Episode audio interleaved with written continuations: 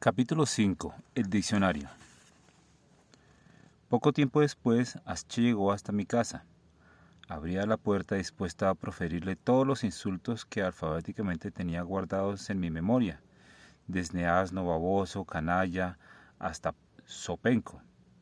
Y antes de que lograra hacerlo me dijo, ¿sabes lo que es esto, Ant? Y levantó su mano derecha un libro grande de pasta dura y con al menos 7 millones de páginas. Está bien, exagero. Quizá no eran más de 800. ¿Crees que soy tonta? le contesté con mi infalible risa irónica. Es un diccionario. Te lo dejo. Adentro hay algo que te puede interesar. Se acercó, me entregó el diccionario y se fue, tan tranquilo e indiferente como siempre. No lo haré, no lo haré, no lo haré, pensé yo, mientras daba vueltas alrededor del jardín. No abriré ese diccionario, no lo haré. Transcurrieron cinco minutos y para entonces ya tenía la certeza de que me daría por vencida. La curiosidad me había derrotado. Tomé el grueso libro y sentí que traía algo en su interior que separaba sus páginas. De inmediato mi corazón se aceleró y pensé que H había introducido en el libro una carta para mí. La imaginé en un papel blanco, impecable, perfumado, con perfecta caligrafía en tinta azul. Cerré mis ojos y pretendí imaginar lo que H hubiera escrito para mí. Por favor, perdóname, María Antonia. Quiero pedirte, suplicarte, si es necesario, implorarte que vuelvas a ser mi amiga. Te extraño, te necesito, te admiro Eres la mejor amiga que he tenido jamás. Por favor, devuélveme la alegría de tu amistad. Tu arrepentido vecino, H. La idea de que el elemento que estuviera separando las páginas del diccionario fuera una carta se desvaneció de mi mente. H tenía una letra fatal y era un chico de muy pocas palabras. Por lo tanto, sería muy malo a la hora de escribir. Entonces otra idea surgió en mí Quizá aquello que se escondía entre las páginas del diccionario era una rosa roja. Esa escena la había visto en numerosas telenovelas, una rosa aplastada que hacía suspirar a quien la encontrara. De inmediato me imaginé entre, entre pétalos rojos aceptando con cierto aire de seriedad las, las disculpas del arrepentimiento y arrepentido corazón de H. Llegué a pensar que de encontrar la rosa, la conservaría junto a mí por el resto de mis días. Dormiría con ella bajo mi almohada y aspiraría su delicioso aroma hasta cuando comenzara a despedir el espantoso olor a aliento de perro que arrojan las flores secas. Y pensé que si alguien alguna vez me preguntaba ¿Quién te regaló esa rosa, Tony? yo sonreiría y adoptando el papel de mujer muy importante contestaría como en las telenovelas. Es un secreto, no te lo puedo decir. También esta idea se esfumó. H era demasiado ecologista como para cortar la flor de una planta. No niego que esta última reflexión me provocó cierta tristeza, pero también un gran alivio. Me refiero a que si el espíritu ecológico de H lo convirtiera en un chico incapaz de cortar una rosa, para mi suerte, tampoco se atrevería a aplastar dentro de un diccionario a una lagartija o a una araña. Mis posibilidades de encontrar alguna prueba romántica del arrepentimiento proveniente de H casi desaparecieron, hasta que otra brillante idea me asaltó. ¿Cómo no se me había ocurrido antes? Un tipo tan corto de palabras seguramente recurrió a una tarjeta en las que, de las que venden en los centros comerciales, de aquellas que ya traen los mensajes escritos.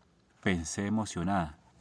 Con el libro todavía cerrado entre mis manos, intenté imaginar cómo sería la tarjeta. Quizá llevaría la ilustración de un osito o de un perrito o de un gatito o de un pajarito o de un elefantito, de un... Basta de boberías. Sentí que tanto diminutivo me provocaba náuseas.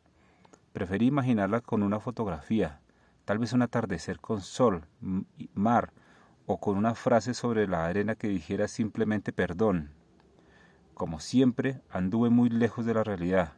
Cuando abrí el diccionario, encontré un palo de helado que hacía las veces de separador de páginas. Muy emocionante, ¿no? Muy divertido, ¿no?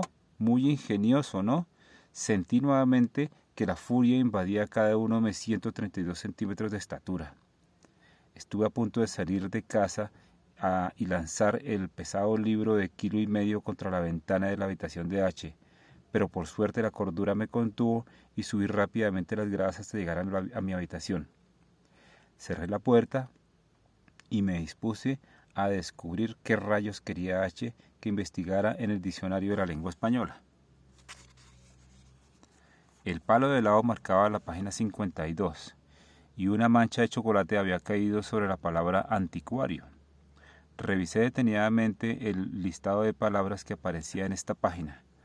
Anticipar, anticuado, anticuario, anticuerpo, antídoto, antifaz, antipasto, antipático, antojo, antología, antorcha, anuario.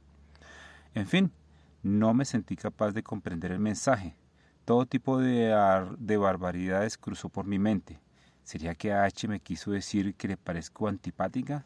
¿Será que se le antoja burlarse de mí o quizá le parezco tan fea que me sugiere usar antifaz? Poco faltó para que me volviera loca al tratar de atar los cabos sueltos que me condujeran a descubrir el mensaje oculto que H me había entregado. Llegué a pensar que se había equivocado y que en lugar de la 52 debió marcar la página anterior, la 46, porque en ella aparecía claramente la palabra amor.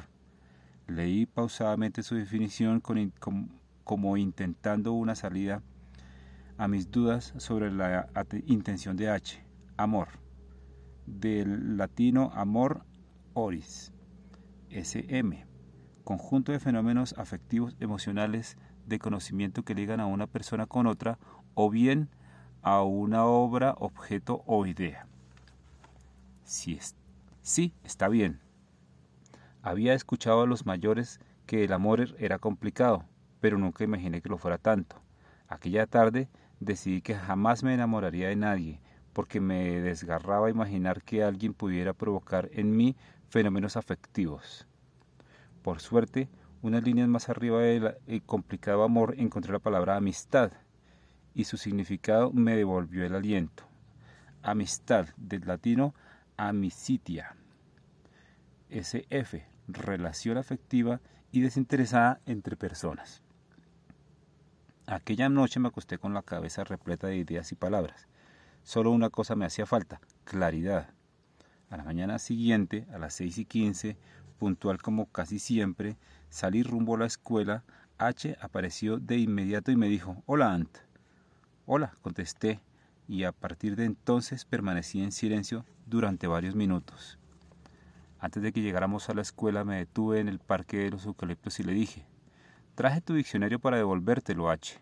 Lo siento, no encontré aquello que tú piensas que me podría interesar. Saqué el pesadísimo libro de mi bolsillo y lo puse sobre sus manos. Él me miró y no dijo nada. Se sentó en la banca y comenzó a pasar las páginas lentamente. Después detuvo su dedo índice en una palabra, me pidió que me acercara y me dijo, ¿sabes qué dice aquí? Me incliné y leí eh, en voz alta la palabra Anturio. ¿Sabes lo que es? me preguntó. No, es una flor como esas, dijo señalando a un sector del parque donde había cientos de unas hermosas flores de color rosado. Ah, respiré aliviada. Entonces lo que quieres decir es que soy como una hermosa y delicada flor silvestre. H colocó abruptamente la palma de su mano sobre mi boca, impidiéndome que continuara con un discurso y muy firme me dijo, la palabra anturio comienza con ant. Lo que quiero decir es que tu nombre puede ser una hormiga o una flor, tú eliges. Solo espero que siempre elijas aquella que sea mejor.